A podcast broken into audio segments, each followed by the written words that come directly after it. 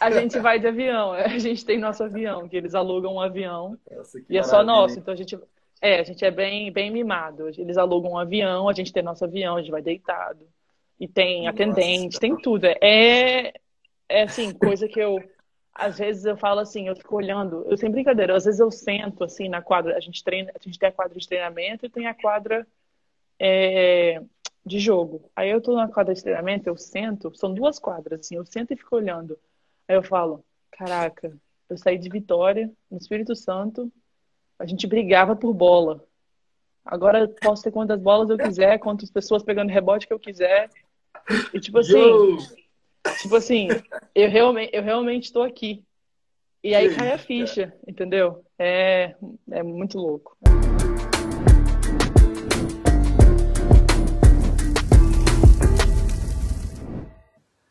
Sejam muito bem-vindos a mais um episódio do podcast BPV. Eu sou o Vitão, jogador de basquete, fundador do projeto Basquete para a Vida, e hoje nós temos uma convidada muito especial. Isabel Varejão joga basquete universitário lá nos Estados Unidos. Ela joga pela University of Michigan Wolverines. E no episódio de hoje a gente conversou sobre várias coisas. Ela contou aí pra gente um pouco como que foi crescer, né, tendo como um dos mentores dela o tio dela, né, o Anderson Varejão, grande lenda aí do basquete brasileiro. É, conversou um pouco com a gente aí sobre como é jogar lá nos Estados Unidos, naquela universidade gigantesca de Michigan. Beleza? O papo foi muito legal. Espero que vocês gostem. Se você gostar, ó, se tá vendo pelo YouTube, já deixa o seu like aí. Se tá vendo pelas plataformas de podcast, avalie a gente aí com cinco estrelas pra gente poder ir subir no ranking, beleza? Tamo junto, galera. É nóis. E fiquem com a live. Salve, salve, galera. Pode vir chegando. Estamos começando aí mais uma live BPV. Sejam todos muito bem-vindos, beleza? Hoje temos convidado aí muito especial, Isa Varejão. Ela joga aí basquete na NCAA Divisão 1, joga lá na University of Michigan. E então vamos começar. Ela já chegou aqui, já vi, vamos começar. Lembrando, galerinha, ó, se você tem alguma pergunta, já manda sua pergunta aí nessa caixinha que tem uma interrogação do lado aí de onde você escreve que a gente vai responder tudo no final da live, beleza? Um grande salve para todo mundo aí. Salve Matheus, salve Vinícius. Vamos que vamos então.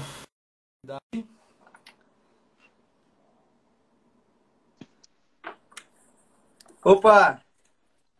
Olá, tudo bom? Beleza? Tudo, boa noite.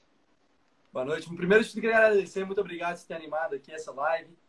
Claro. E é isso aí. Vamos que vamos, né? Como é que tá as coisas Não, aí? Como é que tá essa Primeiramente, obrigado, obrigado a você por abrir um espaço para o basquete feminino aqui no seu, no seu Instagram. É bem importante essa, reconhecer o basquete feminino.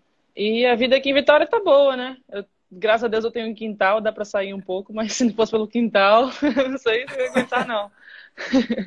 Pô, coisa boa, não, com certeza, né? Igual eu tava conversando com você, eu acho que é fundamental é, apoiar o basquete feminino, ser. Claro. Eu e você, a gente é privilegiado de ver como é que é a coisa lá nos Estados Unidos, né? Com Sim, certeza acho que é um modelo a gente seguir, então a gente vai discutir muito disso hoje também, né? sim. Mas não, beleza. Então você tá aí de quarentena, então, trancado em casa. Não tá igual o Guedes lá em Cachoeiro, saindo pra né? cachoeiro, cachoeiro não tem ninguém, né? Então eu brinco com eles. No cachoeiro não tem problema nenhum. Mas não, aqui em Vitória tá quarentena. Os casos aqui também maiores que lá em Cachoeiro.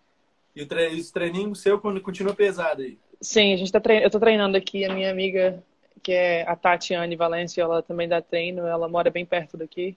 E ela não sai pra lugar nenhum, ela só sai pra vir aqui em casa. Então ela tá me dando treino. O Didi, Demais, quando então. ele tava. O Didi, quando tava em Vitória, ele vinha aqui, treinava comigo. Mas agora ele tá em Cachoeiro também. Fugiu da- do corona. É...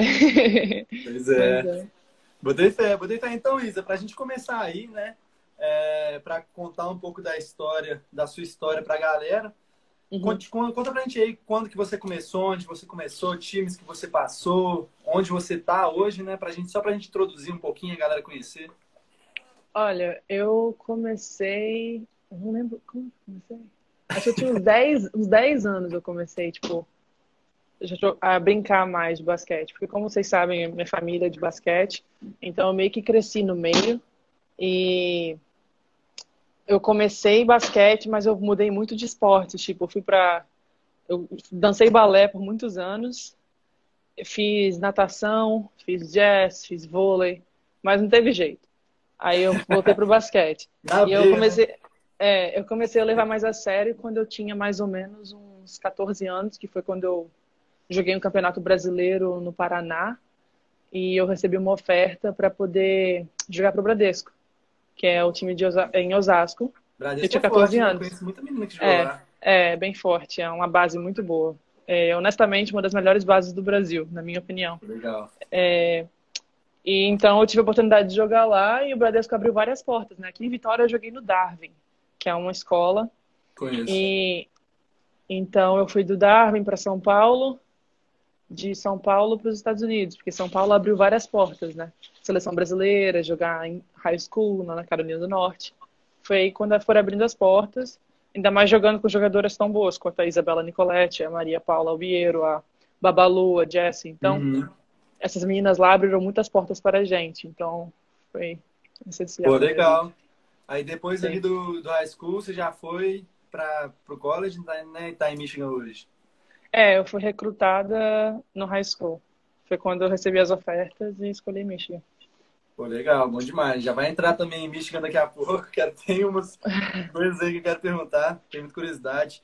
Mas, pô, legal, legal. Então, eu não sei se você lembra, mas eu conheci você a primeira vez num campeonato de seleções. Foi, foi em 2017, eu acho. Foi em é, Poços de Caldas. 2015. Isso, isso Foi em Poços de Caldas. Eu lembro, lembro de você. Você já estava no Bradesco, né? Já, já estava no Bradesco. E em questão de campeonato, como é campeonato? Tem muito campeonato feminino? É, no, em São Paulo?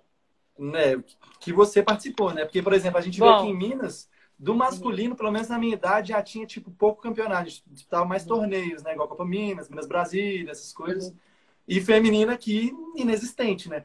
praticamente. É, então... Na minha época, hoje em dia tá bem pior. Na minha época tinham vários times. Hoje em dia, minhas amigas já me falaram que tem, tipo assim, três times masculino, feminino, desculpa, talvez. E antes tinham vários. E a gente jogava Campeonato Paulista, que é o clássico, uhum. e a gente também jogava alguns campeonatos, tipo assim, o de Novo Hamburgo, é, ah, que é, o Campeonato Sul-Americano. É, aquele é massa. Tá aqui, ó. a gente jogava lá, jogamos um ano. A jogava outros campeonatos, tipo, em uns campeonatos menores, que era tipo de final de semana, assim, de uma semana. Uhum. Então a gente jogava esses campeonatos, mas era mais o maior foco mesmo era o Campeonato Paulista. Bota é legal. Uma coisa que eu acho que ajuda muito as meninas do basquete é o campeonato escolar, né? É, mas eu nunca, eu acabei nunca indo pro campeonato escolar, então não é? tenho experiência. Ó. É, porque aqui em Vitória a gente perdeu na final a minha escola. E também em São Paulo, a minha, a minha escola que eu estudava lá em Osasco não tinha não tinha campeonato, não ia para competição a escola. Então, ah. eu nunca eu acabei nunca participando de campeonato escolar. Entendi.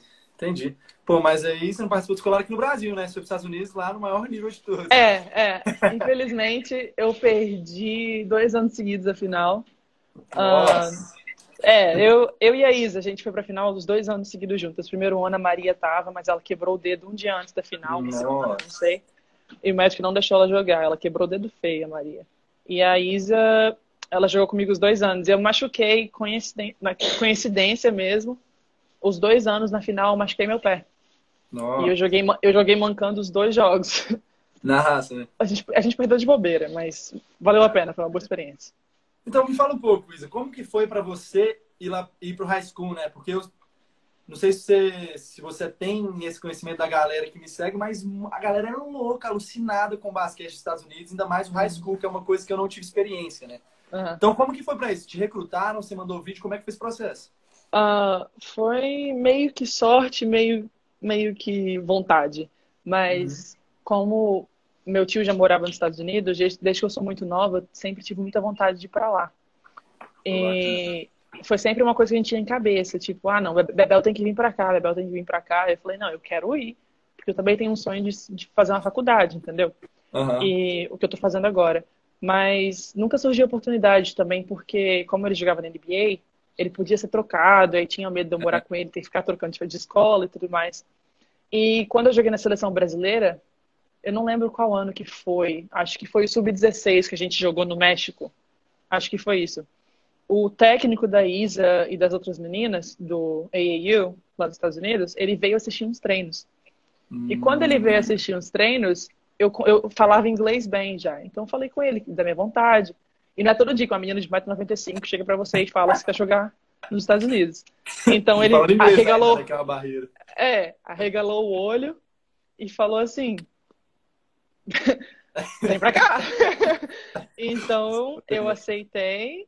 E foi aquela conversa toda. Não, eu vou sim, tenho vontade. Aí ele organizou tudo, arrumou uma host family, que são aquelas famílias.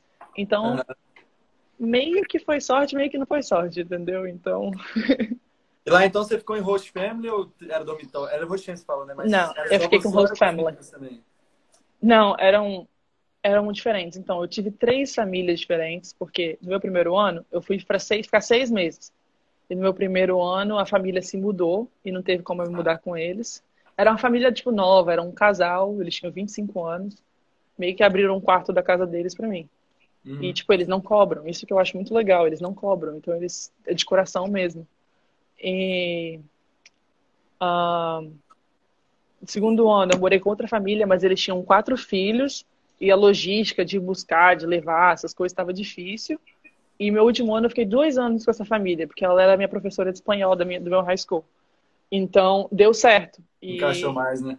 Não, é porque a outra. Eu me dei bem com todas. Até hoje eu falo com todas. Mas, é porque a sorte, eu tinha. Aí, muita gente que vai que não Não, eu sou uma pessoa muito comunicativa, eu me dou bem com muita gente. Então, o problema de se dar bem, eu nunca tive medo, sabe? Mas foi porque uhum. ele não tinha como eles me buscarem, me levarem, um monte de coisa. Então, uhum. por isso que trocou. Então, a última família deu certo, porque ela ia para a mesma escola que eu, me levava, me buscava, então dava mais certo.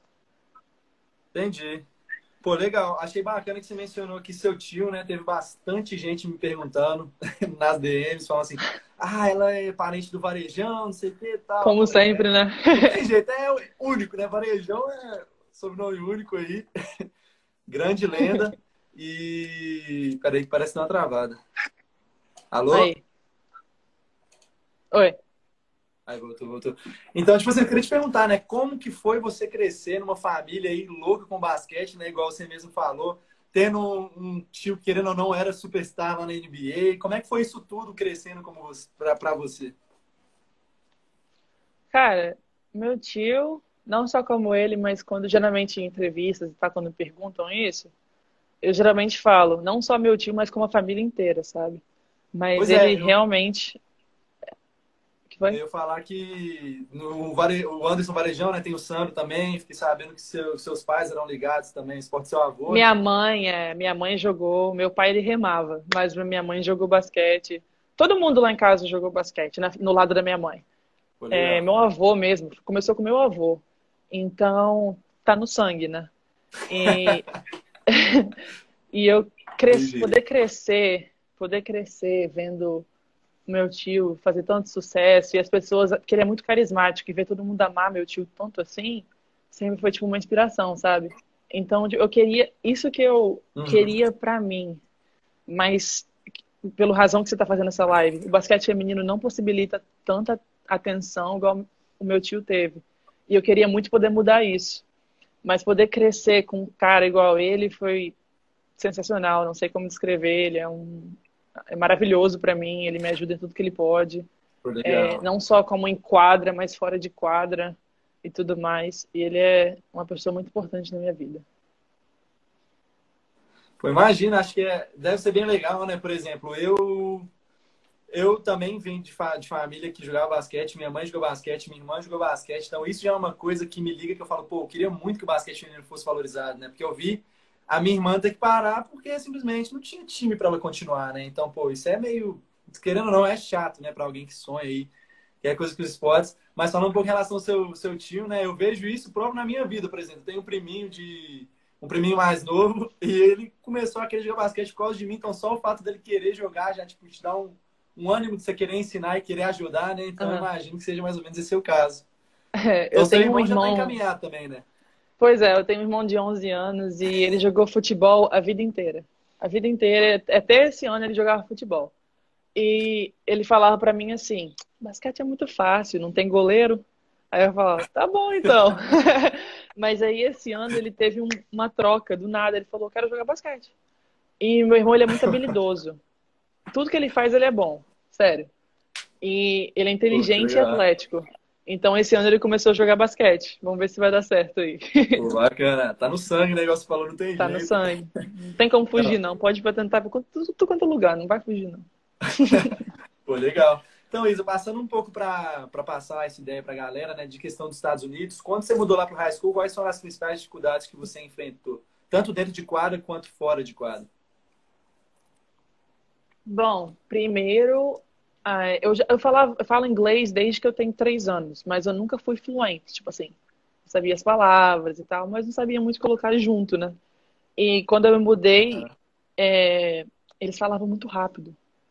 E, tipo assim, adaptar, adaptar com a velocidade que eles falavam e tentar formular frases e tal. Cara, eu ficava assim, hã? É. tipo você assim, fica, você fica imergido naquela, naquela. Eu fico assim, ó. De inglês, e né? tudo você fala. E tudo você fala yes, yes, yes, yes. Eles podem estar perguntando qualquer coisa, você vai falar yes. tipo, qualquer coisa, você vai falar yes. Então, a língua, definitivamente. Mas com dois meses eu estava fluente já, sem problema nenhum. E a distância, nem tanto, mas foi, fez bastante falta a família, porque quando eu morei em São Paulo, se eu precisasse de qualquer coisa, a minha família ia lá, pô, 12 horas lá, né? de carro, né? 12 horas de carro, 2 horas de Oi, oi só, só, te interromper rapidinho, falar pra galera, eu vou deixar essa live salva sim, vai também estar tá no YouTube e no podcast, beleza? E só mandar um salve aí pro Didi que apareceu aqui na live. Salve, salve, irmão. Ainda bem que ele perdeu a parte que a gente falou de cachoeiro, né? É... Na moral. Mas uh, a distância fez bastante falta lá nos Estados Unidos, porque Aqui em Vitória para São Paulo, como eu estava falando, são 12 horas de carro, 2 horas de avião. Mas para os Estados Unidos são 9 horas de avião. É. Então, mudou muito. Não era assim, mãe, tô com saudade, tô precisando de ajuda, vem para cá. Mãe, eu tô, sei lá, passando por alguma coisa, não sei, vem para cá. Não, tinha que programar, porque a passagem também é, é 2.500 reais. Então, é muito diferente. Então, a distância, com certeza. E o mais difícil de sair de casa foi deixar meu irmão. Eu falo para todo mundo que me pergunta. Porque quando eu saí de casa a primeira vez, ele tinha só quatro anos. Então, não poder ver meu irmão crescer realmente foi a parte mais difícil. E eu sempre quis um irmão. E eu, eu nunca, minha mãe nunca conseguiu engravidar. E quando ela conseguiu, ele fez quatro anos eu saí de casa. Então, tipo assim, pô, sonhei, sonhei para deixar a criança de para trás. Mas eu tento, a gente tenta ficar junto o máximo que pode. Quando ele não é, tá enchendo com certeza, com certeza deve admirar como, nossa, deve ser a heroína dele. É, ele tem um, eu tenho um bichinho de pelúcia, que é, sabe a Elsa do Frozen? Uhum. Ele fala que sou eu. Aí meu pai falou que ele dorme com ele desde que eu saí daqui. E ele chama ela de. chama, chama ela de Bebel. É meu o negócio. E ele sumiu, eu tava procurando e tava com ele. Ele roubou porque falou que lembrava lembrava de mim quando ele dormia com aquilo. Então. Ah, que bonitinho. Pô, mas é difícil mesmo, cara. Eu percebo, né? Tipo, minha situação é diferente, porque eu tenho um irmão, um irmão, irmão mais novo. Mas eu vejo só de questão de sair de casa e morar longe da família, não. É muito difícil, ainda mais estando nos Estados Unidos, igual você falou. Não dá para qualquer coisa ir visitar, qualquer coisa alguém vem, tem que planejar, envolve visto, envolve ser muito mais caro, né? Visto, nossa. E o visto também não é coisa barata, né? Tipo, 800 é. reais um visto. Não é barato, é. então. Pois isso é. já, já, já, já leva a gente para uma pergunta que eu queria fazer para você. Mas antes de fazer essa pergunta, uhum. vamos ligar um pouco. Fala um pouco para mim de como é a sua rotina lá, porque eu tenho uma visão, eu só que eu jogo basquete né, na faculdade que é NAIA. É, divisão 1, uhum. NCAA1 é um pouco diferente, porque eu sei da profissionalidade ah. que é, né? Questão de investimento, é. questão de recrutamento, questão de ter técnico para tudo, assistente para tudo. Como que é a questão do uhum. treinamento lá? Bom, a NCAA tem muitas regras, né? E regras, às vezes que a gente pensa que é boba, né? Mas é regra, então tem que cumprir. Uhum. Então a gente, graças a Deus, tem um limite de 20 horas por semana de treino. Se fosse mais, eu acho que a gente não ia aguentar. É, então, então você só pode treinar 20 horas por semana. Então eles levam isso muito a sério, porque se passar das 20 horas, tipo 20 horas, 21 horas, você pode fazer um problema muito grande para a faculdade. E é uma forma de respeitar o atleta também. Não, isso então, com certeza, nós... porque é. lá, lá, na minha liga não tem isso. O técnico perde a noção e não estão nem aí, tá ligado? Pois é. Mas a carga, a nossa carga é muito grande, né? Então, graças a Deus, tem essas 20 horas.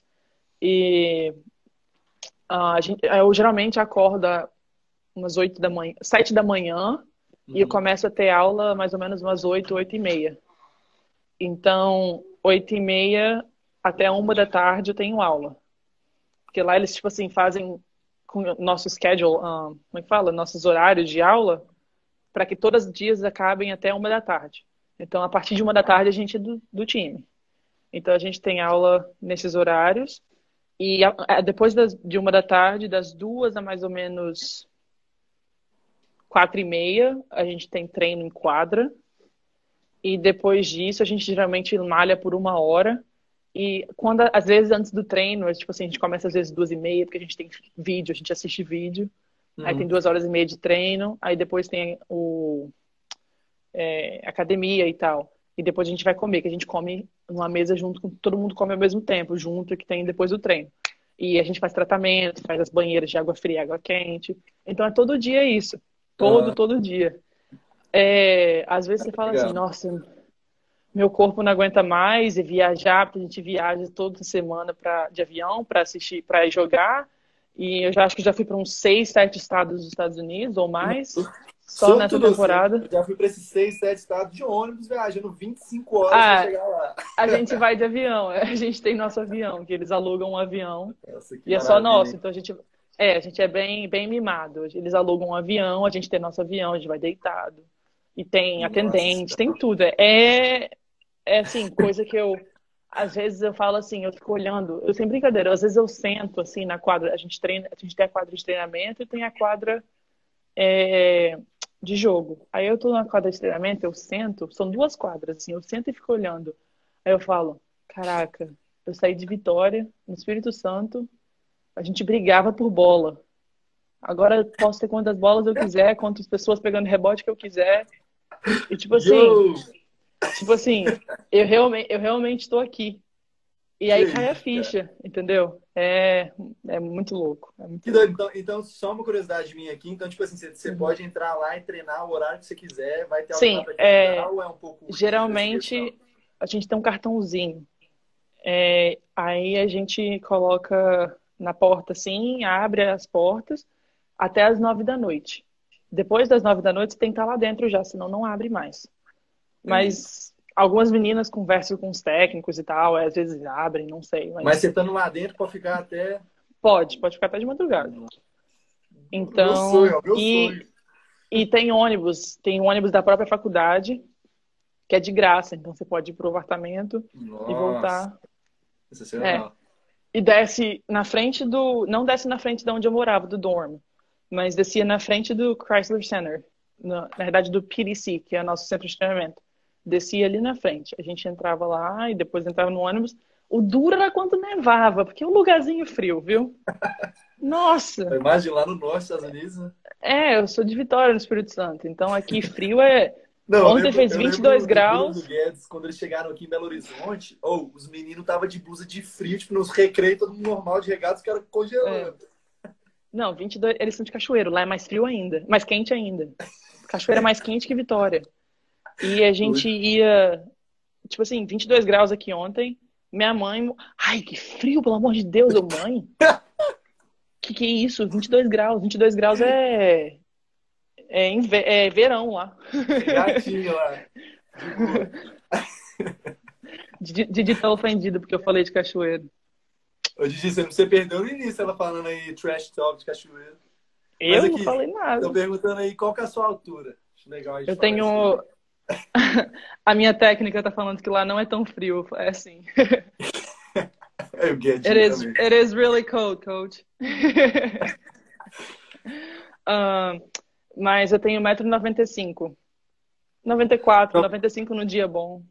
1,95, cara. Acho que você. Não, na verdade, você é a segunda menina mais alta que eu já conheci. Eu conheci um de 96. Mas enfim. Não gostei. Pô, Tem que ser mais alto. Pô... Pô, mas legal. Então fala pra gente aí, igual eu falei que eu ia linkar para uma outra pergunta, porque eu entendo muito como que é exaustiva essa rotina, né? Essa rotina de hum. treino, você acorda de manhãzinha, treina o máximo, faz um tanto de coisa, não tem tempo para nada. Acaba que fica não só um cansaço físico, mas muito um cansaço mental também, né? Daquela rotina de você estar tá sempre tendo que estar tá lá e os coaches exigindo você. Seu corpo tá totalmente desgastado, se sentar para estudar e você não conseguir uhum. concentrar porque seu corpo não, não, tá, não tá presente com você, né? Uhum. E então, depois como... do treino a gente tem que ir para o study hall também. Study hall, né? então, né? saiu do treino, são duas horas de study hall. Então você tem que estar tá mentalmente focado, né? Mas GPA bom não, não, não te libera do study hall, não? Uh Vai, velho. Eu dou sorte que os study hall lá que eu tenho, o coach fala, GPA acima de 3.6 não precisa de ir. Aí é bom que a gente se garante, né? É, não, eu tenho GPA bom, mas freshman e sophomore year a gente não é obrigado a ir. Boa é... Aqui, ó, perdão. Arthur perguntando qual time que ela joga. Ela joga numa faculdade lá nos Estados Unidos, University of Michigan Wolverines. Eu falei certo dessa vez. Mas ela joga, ela joga lá em NCAA Divisão 1. É isso aí. Pois, mas então, igual eu tava falando. Opa, quase que eu derrubei o tripé aqui. Mas igual eu tava falando, né? É muito desgastante. E igual a gente tá falando, tem essa questão da saudade da família, né? De estar longe de todo mundo. Como é para você conciliar toda essa rotina, essa falta de tempo de fazer as coisas, de para com, com ligar para sua família, manter aí o relacionamento, né? Porque eu sei como é que é difícil, eu queria saber um pouco como é que é a sua perspectiva disso. É, você mencionou um pouco também do lado mental, que às vezes você tem que estar tá focada mentalmente e tal. É, tem muito psicólogo lá predisposto só para atletas. Eles oferecem psicólogos só para atletas. E eu tinha um psicólogo que eu frequentava semanalmente ou todo mês para poder tipo ajudar na distância e tal. E também tem muito a depressão que é de depende da não é depressão, é como que eu falo? É quando é muito escuro assim, quando é nublado e tal, a pessoa tende a ficar mais triste. Ah, sim, então, é. Aí eu ficava assim, nossa, sabe? Aí ajudava um pouco, todo mundo ficava assim. Querendo ou não, e... tem a energia do sol, né? O inverno lá nossa. eu concordo que é um pouco mais, tipo assim. É triste. Suga sua energia, é triste. né, cara? Você fica mais. Isso. Concordo. É tenso. E qual foi a outra pergunta que você fez de novo, por favor? Ah, da família, né? É. é... Bom, a gente tem o time management, né? Que a gente tenta organizar nosso tempo, fazer o que pode. Então, às vezes eu mandava, mãe, olha, desculpa, não deu para ligar hoje, tá muito tarde já, aí já tá tarde também. Te liga amanhã. Aí esqueci de ligar. Nossa, mãe, foi mal. Dever de casa. Porque, tipo, você chega no dormitório, você tem que terminar de fazer dever de casa, porque eu vou pro story hall por duas horas, chego em casa e faço mais dever. Isso tá morta, né? Nossa. Aí, tipo, vou olhar o horário, são quase uma da manhã. Aí você fala assim, vou dormir. Aí eu mando mensagem. Tipo, eu, mamãe, eu e minha mãe, minha família em geral, a gente conversa mais por mensagem do que é, por ligação. É assim também. Mas geralmente final de semana eu tô andando para aula, assim, tô indo andando para aula, eu ligo mãe, oi, é, falo com ela no FaceTime e tal. Porque lá é tudo muito longe no campus, então eu tenho que andar, tipo assim, 10 minutos, 8 minutos andando até as aulas e tal. Então, aí eu ligo para ela, entendeu? Aí eu ligo no caminho, eu falo, mãe, tem que ir, beijo, tchau. Aí, tipo, a gente, é assim que a gente tenta manter o contato, porque senão. Isso é bacana. Só falar aqui, galerinha, vamos lembrar as perguntas, também tá tendo muita pergunta aqui. Manda pergunta no box de perguntas aí, do lado de onde vocês estão comentando, tem um box de uma interrogação. Manda lá que a gente vai ler e responder todas no final da live. Beleza? Então é isso aí. Mas, pô, eu entendo demais, cara. Teve, lá nos Estados Unidos, teve, teve vezes que eu fiquei, tipo, sem perceber isso. Sem perceber, eu fiquei, tipo, mais de um mês sem ligar pra minha família, tá ligado? Tipo, sem é, você não percebe. Ligado nos trem lá. É que não dá tempo. Você fala assim, desculpa, eu realmente não tenho vida durante a temporada. E o que me deixa muito chateado é que, tipo, as pessoas falam, nossa, tipo, dando exemplo de jogadores profissionais. É, nossa, eu ganho tanto dinheiro, você vai correr atrás de uma bola. Falei, gente, não é simples assim, não é só correr atrás de uma bola. Se você tivesse a rotina de um atleta, você ia falar, dá mais dinheiro, dá mais dinheiro que merece mais. Pois é, porque é, acredito que é legal a gente tocar nisso aqui, porque tem muita gente, muita gente, igual eu mencionei aqui na audiência, que sonha jogar nos Estados Unidos, sonha ir para lá. Isso era uma coisa que eu não tinha visão quando eu estava treinando e estudando para as provas e fazendo o processo todo nos Estados Unidos. Eu não tinha visão de como que eram os treinos lá. Para mim foi até um choque de realidade. Porque você vê lá todo o glamour, os jogos, a galera dancando loucamente, o público na loucura, tudo mais. Você fala, Luke, trem doido, eu quero é isso. Mas você não vê toda a relação, bastidores, os bastidores. Isso, né? Então hum. é bom a gente passar para a galera que realmente são nos Estados Unidos entender que é difícil chegar lá, mas é mais difícil ainda se manter lá, né? Porque lá é. a competição é muito grande, a pressão é muito grande, os técnicos querem extrair o máximo de você. Às vezes você tem até que ser um pouco não vou falar a palavra porque não tem uma melhor, mas ser um pouco egoísta e olhar para sua saúde, né? Em vez de só querer fazer sempre o que eles falam, que às vezes você tem que entender seus limites, mas chega a ser um, um trem, tipo assim, que a gente não, não tá acostumado, não vê isso. É. Muita gente fala que é, é, que é, é fácil chegar, mas é difícil ficar. Mas lá é difícil chegar e é difícil ficar. E, tipo assim, você pensa, nossa, meu sonho. Tipo, eu, eu amo muito a Candace Parker, que é uma jogadora da WNBA do Los Angeles Sparks. É, eu sou alucinado com ela. Pra mim, ela é a melhor jogadora que tem. E eu falava, nossa, quero muito ser ela e tal, quero jogar igual ela. E, tipo, agora que eu tô treinando, assim, o ritmo que ela treina, eu falo, eu quero mesmo ser ela. não é fácil. E chegar nesse nível realmente não é nada fácil e se manter é muito difícil, porque você tem que estar sempre treinando, tem que estar sempre faz, é, é, fazendo as coisas certas, fazendo isso, aquilo e outro. Tem que escolher, tem que ter muito cuidado com quem você anda, porque pode sujar seu nome, você pode se meter em encrenca. Então você tem que ter muito cuidado com as coisas que você faz dentro e fora de quadra. E outra, tem que manter as notas altas. Então você tem que ter responsabilidade com tudo. Se você quer jogar nos Estados Unidos, você tem que ter uma, uma vida, tipo, tem que ter um calendário, tem que saber tudo que está acontecendo com sua vida. E não é fácil, não, mas vale a pena. É disciplina, né? Tem que ter disciplina, porque uhum. senão você, você vai caindo e lá Não chega a lugar nenhum sem nota, fica inelegível, Sim, já não a pode. Né? Michigan, eu acho que esse ano foi considerada a melhor faculdade pública dos Estados Unidos. Hum, então, ui. pois é. ui. Aí eu falo, caraca, eu tô estudando aqui mesmo. Aí eu... Doido, cara. Mas só que você tem nota e... boa, então tá bom demais. É, eu tenho nota boa. Ainda mais, o curso que eu tô fazendo não vai ser um curso fácil. Por enquanto, não foi tão difícil que eu tô fazendo o que é... Foi difícil. Mas eu tô fazendo, tipo assim, o que precisa. Tipo, inglês, é, redação, sociologia, essas coisas. É, para depois básico. entrar. É, para depois entrar no meu curso mesmo, que é biologia, porque eu vou entrar em medicina. Então, pois é, aí fica mais difícil ainda. Entendeu? mas mas Todo medicina mundo... nos Estados Unidos é um pós, né? Não você forma lá em. É, é são quatro anos. Assim, né? São quatro anos de um curso normal, freshman, sophomore, junior e senior year. E depois disso você entra uh, na faculdade de medicina. Você tem que fazer uma prova, tem que fazer tudo mais. Então, são quatro anos de faculdade normal para depois ter mais quatro anos de medicina e depois dois anos de residência. E é esse meu, meu minha meta. Pô, legal, já que você mencionou isso, até, até acho que a galera deve ter surgido a pergunta, né? Que a gente vê que você é um, você é um dos prospects do Brasil, né? Do, ainda mais basquete uhum. feminino. Você tem interesse, você sonha em jogar profissional, quem sabe chegar na seleção brasileira, uma LBF? No NBA? Você sonha com isso ou você quer medicina mesmo? Não, é, então, eu sempre penso muito nisso, eu converso muito com as pessoas lá em Michigan, tipo, eu conversei com minha técnica, ela falou que ela vê muito potencial em mim para chegar no profissional, é, e, e, ela falou que se eu continuar treinando, continuar indo firme, ela tem certeza. Pô, e, e eu tenho muita vontade, mas como a gente estava discutindo a, o respeito pelo basquete feminino, o incentivo, salários, não são iguais LeBron James, não são iguais Kevin Durant, não são iguais Kyrie Irving, não são.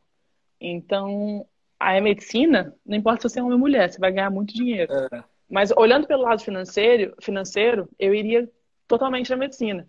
Mas olhando pela paixão, eu não sei. Então, eu penso muito. É, nos Estados Unidos tem uma coisa chamada gap year, que é depois que você se forma, você tira um ou dois anos para fazer alguma coisa e depois volta para faculdade. Eu tenho muita vontade nesse gap year jogar profissional, ver como é que vai, estudar, tipo, tá estudando dos livros, lendo livro e tal. E depois que eu sair desse gap year, desses dois gap years, entrar para a faculdade de medicina. Essa é uma vontade que eu tenho, mas eu não tenho certeza que vai que eu goste muito de jogar profissional, vai que alguma coisa aconteça, vai que dê certo. Amém. Então, é. Tomara. Não, cara, mas isso, isso já traz a gente perfeitamente porque eu queria falar com você, que é do, ba do basquete feminino ser valorizado no Brasil, né? Da questão do investimento no basquete feminino. Porque a gente vê aí é, no cenário do basquete brasileiro, graças a Deus, a gente vê a NBB explodindo, né? A NBB, uhum. tipo assim, desenvolvendo numa, num, num nível exponencial. Porque não sei se você acompanhava uns 7, 8 anos atrás, se compara com hoje, não tem nem, não tem nem como comparar. Parecia que era uma liga amadora, agora é uma liga profissional, tá ligado? É, claro. Então, tipo assim, é, querendo ou não, a LBF meio que pega um pouco desse embalo, né? Querendo ou não, nem, não tô falando que você vai se desenvolve no mesmo, no mesmo é. país, mas pega um pouco desse embalo, querendo ou não, alguns patrocínios, Sim. algumas coisas são unificadas. Para o basquete feminino se desenvolver no Brasil, na sua opinião, o que, que você acha que é fundamental? Eu acho que precisa de mais pessoas assistindo, mais, mais influência, mais patrocinadores, mídia. A mídia precisa, pelo amor de Deus, se envolver mais. Eu tentei assistir o draft da WNBA, não consegui. Não passou no Nossa. Brasil. Eu não consegui. Passou NFL. No Brasil nem futebol americano tem. Passou isso, mas não passou o- o draft da WNBA. E tipo, isso me deixa muito chateada. Eu acho que as pessoas precisam influenciar mais, porque mesmo mesmo eu não sendo homem, eu treino tanto quanto um homem. A gente mesmo não sendo homem, a gente treina tanto quanto. Tudo bem, eu não enterro. E aí, o jogo feminino é muito mais fundamental, Não enterra ainda. Quem sabe? Ainda, eu- ainda. Né? mas o jogo feminino é muito mais fundamento, é muito mais do que o masculino. E tipo assim, eu não lembro quem, mas eu assisti um vídeo uma vez, uma pessoa falou assim: você quer aprender basquete? Assiste o basquete feminino. Porque o basquete feminino, mesmo sendo mais devagar, menos, menos porrada e tal, é muito fundamental. E é assim que você é assim que você aprende. Ah, alguém falou que tem futebol. Tem futebol, mas não é tão grande quanto o basquete. não, mas, mas é diferente, né? Porque, por exemplo, o futebol ele é muito consumido no Brasil. Ele é muito consumido, acho que a NFL, o segundo país depois dos Estados Unidos que assiste futebol americano é o Brasil, mas a gente está falando em questão de prática. Tem muito Uhum. É, mais exatamente. gente que pratica basquete. basquete do que o futebol. Vezes Isso que eu mais- quis dizer. Eu queria até que mais basquete feminino do que futebol americano, mas. É, isso que eu quero É. dizer. Não, desculpa se eu ofendi alguém, não foi o que eu quis dizer, mas é isso. Não, mas entendo, Aí- eu concordo muito com você. E a- Eu queria ver basquete feminino na TV, mas nunca acho. Exato, eu também nunca acho. Vai no YouTube que talvez tenha, talvez. Pois é, isso eu até brinco muito com o Beiçudo, não sei se você conhece. Acho que você conhece ele, né? O Beiçudo, Conhece, do Zona do Garrafão, né? A gente sempre brinca falando que a gente precisa de uma youtuber de, pro basquete feminino, tá ligado? A gente precisa de uma representante feminina do basquete brasileiro no cenário de Eu acho, eu acho isso muito interessante. Eu Porque, realmente igual você acho isso falou, muito. é muita questão da mídia, tá ligado? O que tá na mídia, o que a galera tá, tá consumindo. Querendo ou não, cara, eu, se, se você vê um basquete de alto nível, o basquete feminino é muito doido, cara. Eu tava vendo o March Madness, é, acho que uns dois anos atrás. É louco. Era- É. Era Oregon contra não sei quem. Eu sei que eu tava, tipo, Nossa. pilhadão no game e tava. Não, é muito Cê- bom você sabe? tocar em Oregon. É muito bom você tocar no fato de Oregon. Se você for olhar Oregon, Louisville, Yukon, que são potências nos Estados Unidos, os jogos eles são geralmente sold out, tipo todos os tickets, 11 mil pessoas. E são os únicos times que vendem todos os ingressos. Por quê? Porque eles são potência. Mas os fãs, eles vão nos jogos e tal. Você vai nos meus jogos, no meu time, a gente tem tipo 400 pessoas, 500 num dia bom. Aham. Contra Michigan State, que é a nossa rival, tem 11 mil. Mas é uma vez no ano. Então, e nossas pessoas que vão assistir nossos jogos geralmente são idosos. Juro. As pessoas que vão Galera da assistir os nossos jogos. né? É. E o que me deixa muito chateada é que os estudantes não vão. Hum. Então, o jogo no masculino, os estudantes fazem fila às quatro da manhã do lado de fora para assistir. O nosso, eu, eu vou chamando as pessoas, ó, vamos pro nosso jogo, pros meninos da minha, minha turma e tal. Eu fico procurando, eles não vão. Eu falei, gente, eu tenho como te deixar seis ingressos, eu deixo um ingresso pra você. Aí, tipo assim, só falta aquelas as pessoas irem, sabe? Tipo, não, vamos, vamos sim, vamos apoiar as meninas. Eu mandei uma mensagem até pro o grupo lá, o, os fãs lá da. Tem um grupo de fãs que eles são os fãs principais lá, que Uhum. torcida organizada, torcida organizada. Essa é a palavra. E eu mandei uma mensagem pra eles falando: estou muito chateada, gostaria de mais ajuda de vocês para chamar as pessoas. E depois que eu mandei mensagem pra eles e pra outras torcidas, eles começaram a postar. E tipo, assim que começa, sabe? É devagar, pode Aham. ser que não vai e tal, mas as pessoas começam a reconhecer um pouco mais, de pouquinho em pouquinho. Então a gente não pode não falar, a gente tem que falar. Entendeu? Tem que falar disso. Eu, por isso que na hora eu topei em fazer essa live com você, porque eu tenho muita raiva, às vezes, de como o esporte em geral feminino, não só o basquete, mas como futebol. Tipo, as meninas do futebol, elas são fenomenais do Brasil. Ninguém dá atenção. Às vezes dá atenção por causa da Marta e só. E Uhum. eu só queria, eu queria ver mais disso com todos os esportes, sabe? E Com certeza. é isso. Isso é igual um vôlei da vida, né? Que os dois, os dois sexos são, tipo, estourados, né? Tanto feminino É, é o vôlei. pô. É, muita gente A fala. né? Muita gente fala que é. Porque é, muita gente fora do Brasil fala, nossa, o, espor- o vôlei no Brasil é tão grande, né? E o basquete? Ninguém sabe. Ninguém nem sabe que tem basquete aqui no Brasil. Então, Pois é, mas é, é por isso triste, que nós é estamos aí na missão, entendeu? Por isso que nós estamos aí na missão. A Claro. galera, a comunidade de basquete, entendeu? Por exemplo, o basquete para a vida, o meu objetivo principal foi desenvolver a modalidade, ajudar a desen- a desenvolver, né, com o conhecimento que eu adquiri. Você pega aí, eu conheço vários youtubers beiçudo, inclusive, que, tipo, tá nessa correria para conseguir divulgar, entendeu? Para conseguir fazer crescer novamente. E eu vejo, né, eu converso, conversei muito com meu pai isso, que o vôlei ele cresceu numa dessas, entendeu? Então, tipo, chegou alguém que tomou a frente e falou: "Não, vamos desenvolver", e começou a investir na base, foi, foi, foi, estourou, já é o segundo esporte do Brasil, falando assim, entendeu? Mas lembrar que o basquete já foi também, né? Tem aí medalha olímpica, tem uma história muito grande. Infelizmente Só. caiu, mas a gente está aqui na correria para voltar com isso. E isso eu queria convidar todo mundo aí que está assistindo essa live a valorizar mais o basquete feminino, entendeu? Pô, apoiar, seguir as páginas também. Eu conheço algumas páginas aqui no Instagram que falam de basquete feminino, alguns podcasts. Então, seguir, acompanhar, incentivar, ver alguma menina jogando basquete que você conhece, apoia ela, tá ligado? Apoia o time dela, assistir os jogos. Pô, ah, tô aqui de boa, tá passando, de vez em quando passam os jogos, né, da LBF na televisão. Então, pô, tô aqui de boa. Ah, que, que legal, tá passando, vamos assistir aqui, vamos apoiar. Pode não ser a mesma coisa que assistir masculino, não, mas tem também, igual a Isa estava falando, a parte que um, a parte que se que se destaca também, né, se a gente for comparar assim. Então, pô, vale a pena e só queria deixar essa mensagem aí pra galera também dar, né, uma força aí, uma moral. Alguém falou, em muitas cidades do Brasil não tem. Realmente, não tem, mas por isso que a gente está falando, tem que começar a influenciar, tem que começar a tentar fazer as pessoas começarem isso, escolinhas e tal. Porque é um É. esporte maravilhoso, que eu sou apaixonada, e eu, se eu pudesse, eu abriria um monte de escolinha, mas não posso. Boa tarde. Então, Amém. Se Deus quiser, no futuro, escolinha de basquete pra vida, cada, cada cidade. Enfim, mas, não, mas igual esse Jorge tá o Jorge, Jorge Elias Neto, salve, salve, tá aqui mais uma vez com a gente.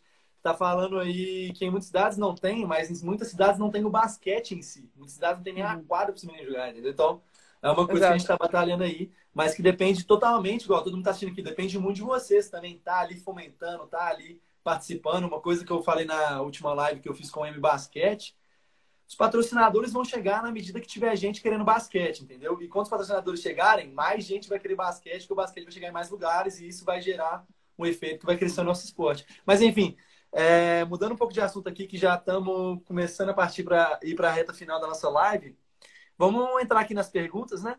Que a galera fez Vamos. aqui. Então, beleza aí, ó. Yas Carvalho perguntando: com quantos anos você foi para os Estados Unidos? eu tinha 16 anos quando fui. Fazem quatro anos já. Você foi para Carolina do Norte, você falou? É, fui pra Raleigh. Ah, meu tio entrou aí na live, o Sandro. Oi, padrinho. Pô, salve, salve, Sandro. Beleza, cara?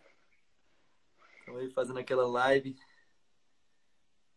Aqui, ó, mais um. Quantos você foi para os Estados Unidos? Aqui, ó. Nino Faria. Salve, salve, pai. O que podemos aproveitar para o basquete, para o Brasil do basquete americano? Como assim? Que podemos Tipo assim- aproveitar para o Brasil do basquete? Ah, não, não sei te responder essa pergunta, porque acho que só influenciar mais, porque nos Estados Unidos o basquete é uma potência muito grande, aqui no Brasil não é tanto. Eu acho E que muito, chega- muita questão do investimento, né, Isa? Lá a galera valoriza muito o esporte. Exato, aqui é mais o futebol, né? E lá é basquete, basquete, beisebol, futebol americano. O nosso, nosso futebol lá não é tão influenciado, aqui é muito influenciado. Então acho que as pessoas tipo, incentivarem mais, mais influência, mais pessoas investindo no basquete, eu acho que talvez seria mais fácil de comparar.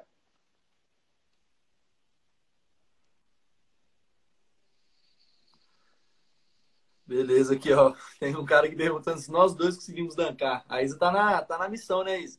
Tô no processo. Se Deus quiser Eu um dia. danco, mano. Se você quiser aprender a dancar comigo. vou aí Se Deus quiser pro- meus pro- joelhos deixarem se quiser, também. Se quiser aprender. Puta. Aí que eu não tô conseguindo voltar aqui, não.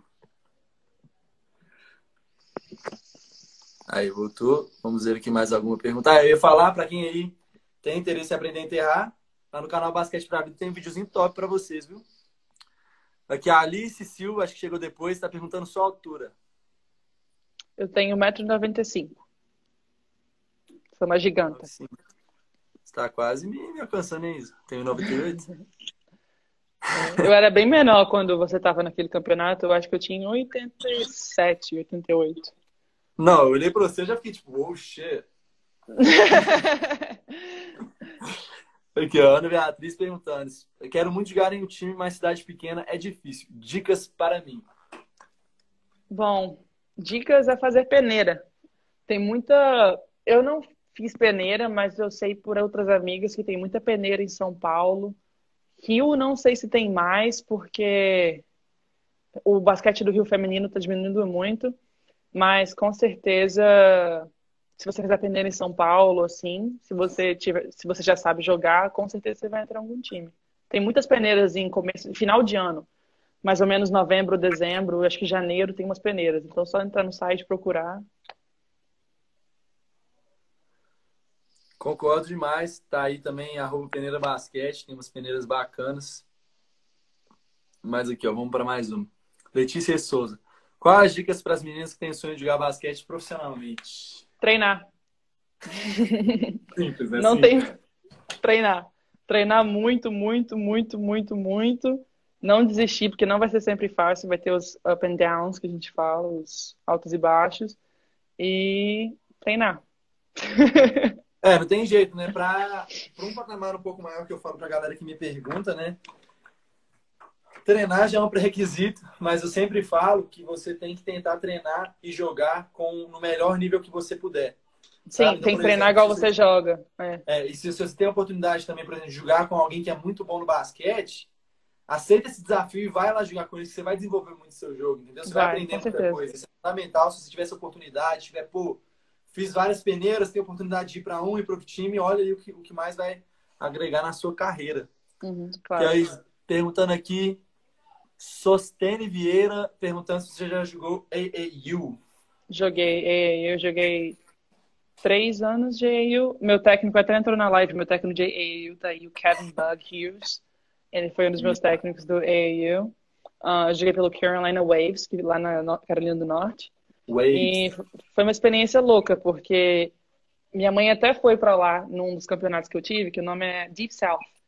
Um, era lá em Raleigh, era no centro de convenções, eram mais de 20 quadras dentro de um lugar só. Nossa senhora. E eram 400 times femininos jogando ao mesmo, tipo assim, no mesmo ambiente. É, Shit.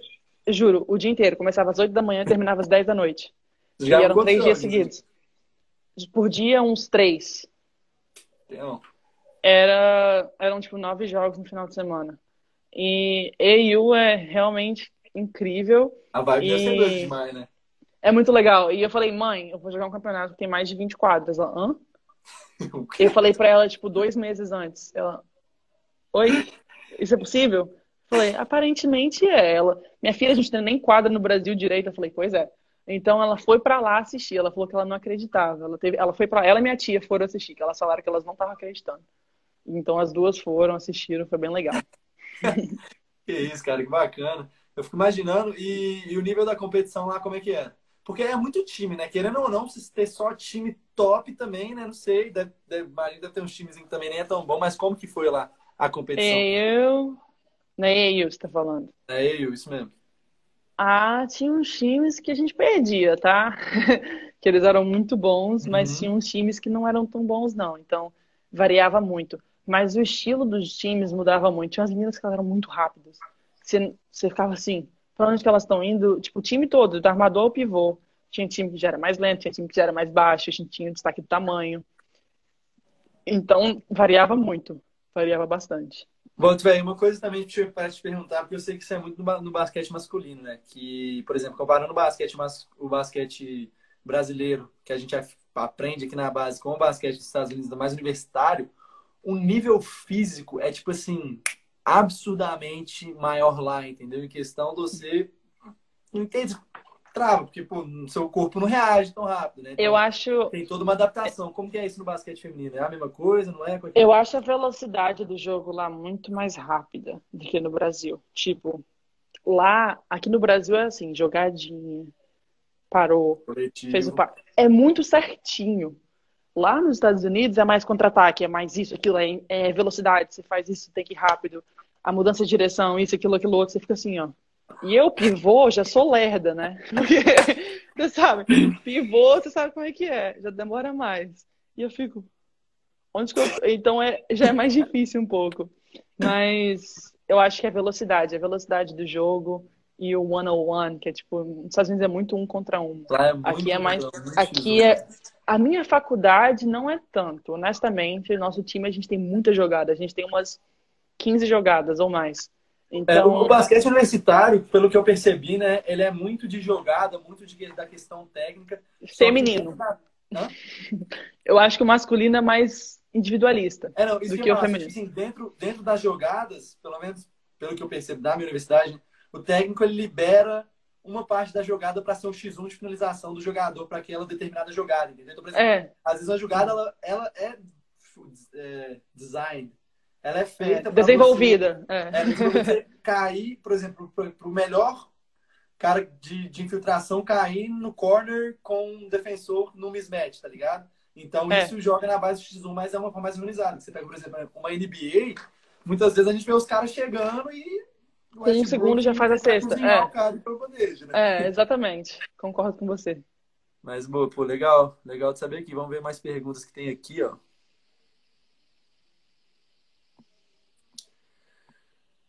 Aí, a galera perguntando se vai ficar, se a live vai ficar gravada. Vai sim, galerinha. Fica gravado aqui, vou postar no YouTube. Ainda tem podcast pra vocês que gostam aí.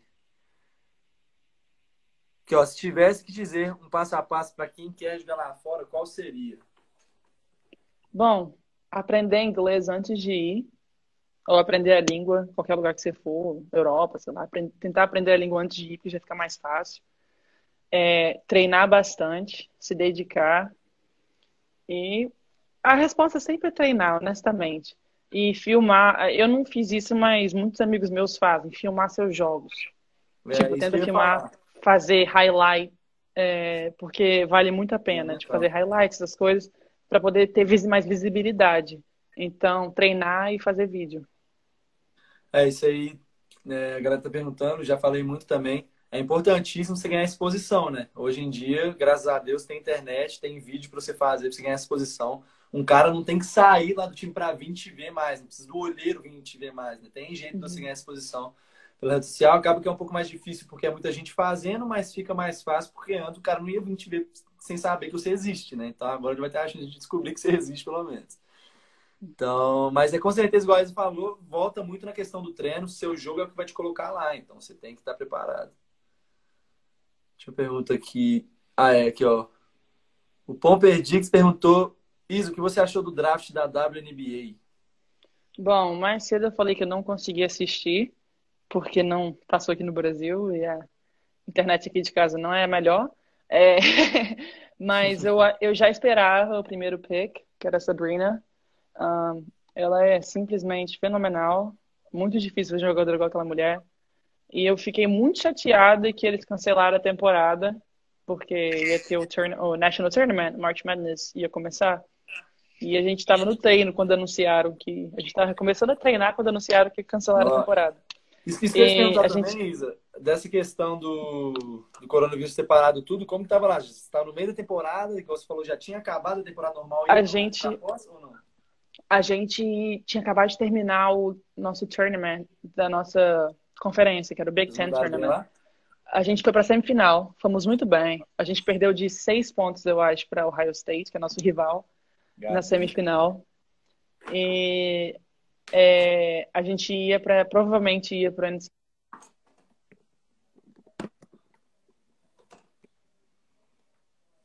Isa. Deu uma travada, não tô te escutando. Alô? Alô? Não tô te escutando. Xixi. Você tá me escutando?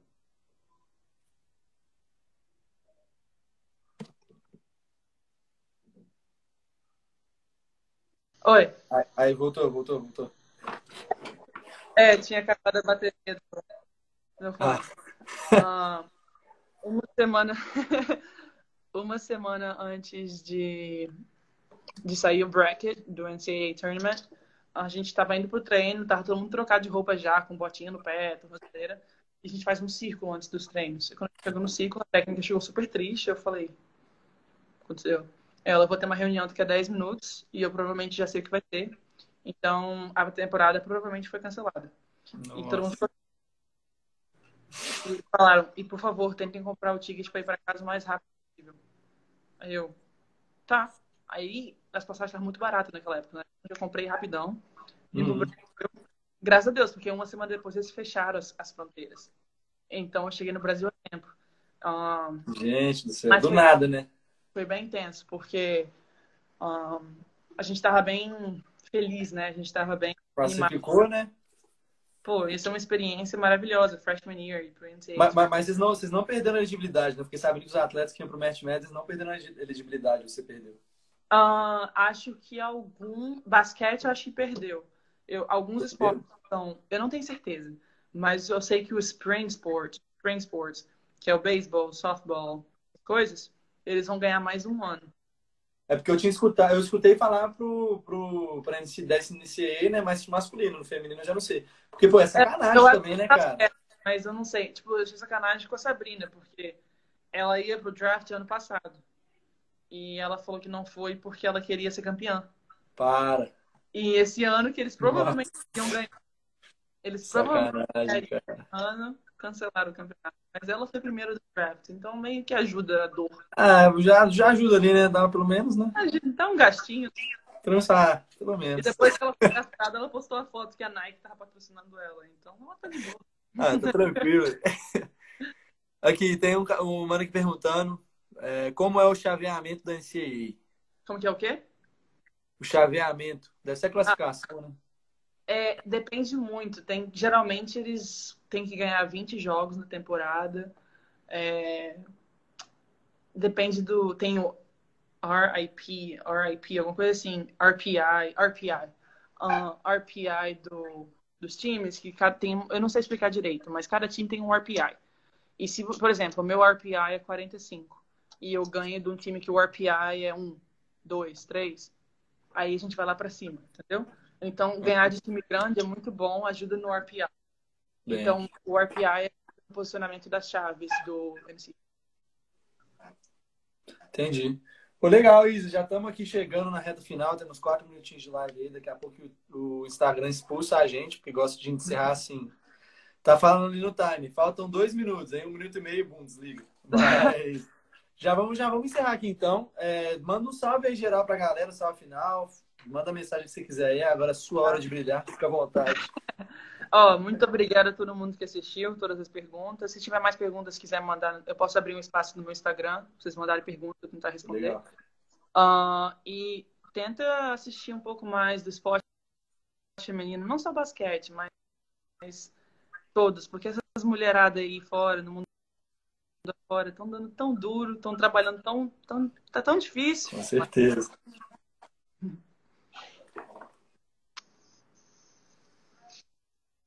Travou? É, acho que é, se travou. Não estou vendo sua, mensagem, sua, sua imagem. Você está me escutando de boa? Acho que não. Voltou? Alô, alô, alô. Acho que voltou. Ou será que encerrou? Alô? Ih. Bom, vamos ver, né? Tomara que a galera esteja me escutando. Vamos encerrar aqui, galera. Espero que o áudio esteja de boa, mas agradecer a todo mundo que chegou aqui, todo mundo que está acompanhando a gente até agora. Quem é do meu Instagram aqui, segue a Isa lá no Instagram dela também, beleza? Vamos fazer essa ponte. Quem é do Instagram dela, segue a gente também aqui, fazer aquela conexão. Mas no mais aí, é... queria desejar aí a Isa. Você não tá me escutando? Não tem mais. Mas é isso aí. Obrigadão demais, tamo junto, é nóis. Então, galerinha, vocês viram aí como é que essa resenha foi pesada. Agradecer aqui mais uma vez a Isa. Muito obrigado, Isa, por ter participado aí com a gente. Deu para passar muita experiência para vocês, deu para passar uma visão bem legal. Igual a gente falou aí, vamos apoiar o basquete feminino. Tô querendo trazer mais e mais vezes meninas aqui com a gente, beleza? Para representar o basquete feminino. É uma coisa que a gente tem que apoiar, que tem que crescer no Brasil, só tem a agregar pra gente. E é isso aí, galera. Espero que vocês tenham gostado. Igual eu falei, segue lá a Isa no Instagram. Deixar aqui o Instagram dela. Arroba Isa Varejão, Isa com Z. E é isso aí. Espero que você tenha gostado. Se você gostou e tá vendo pelo YouTube, já deixa o seu like aí, se inscreve no canal, ativa a notificação. E caso você esteja vendo pelas nossas plataformas de podcast, primeiro de tudo, muito obrigado por ter ficado até aqui escutando esse podcast. Espero que você tenha gostado. E deixa aí, ó, sua avaliação com cinco estrelas, beleza? Pra gente poder crescer nos rankings. E é isso aí. Tamo junto demais. É nóis. Boys Life!